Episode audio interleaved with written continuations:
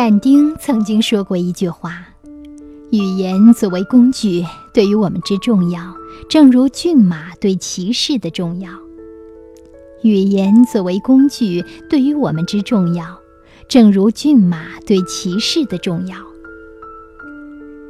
如果我们把说话说看成了信息输出，那么想要输出，先得有信息输入和信息处理。”输入信息就是学习，处理信息就是思索。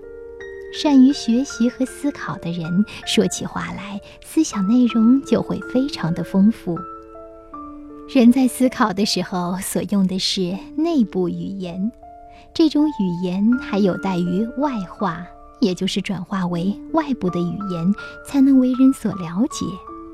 我们可千万不能小看了这一步。言语障碍大都发生在这个环节，怎样才能使自己的语言很好的外化呢？也许你要说，我从小就认生，不敢当众说话。其实，我们每个人实际上都比我们自己所想象的要来得强得多，在我们的身上都有一座尚未开发的富矿。只不过自己束缚了自己，没有把矿挖掘出来。无数的事实证明，成功者在凯旋之前大都自信自己一定能成功，而这种信念将给他们以神奇的力量。每个人都有自己的语言优势，有的人以思想性取胜，说话呢很有哲理。有的人以逻辑性取胜，层次分明，条理清晰；有的人以情感取胜，总是能够以情动人；有人以声调取胜，抑扬顿挫，引人注意。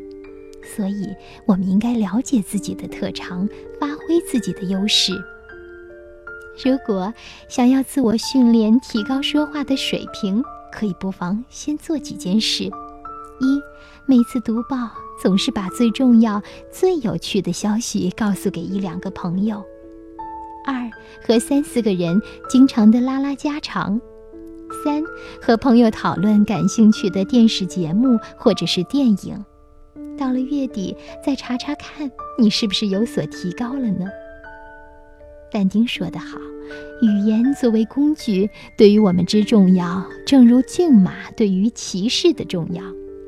如果我们可以用心去改善一下自己的语言面貌，那么我们很可能会成为一个言辞幽默、趣味横生的交谈者。也许在不知不觉中，我们又会增添不少可爱的朋友。你愿意试试看吗？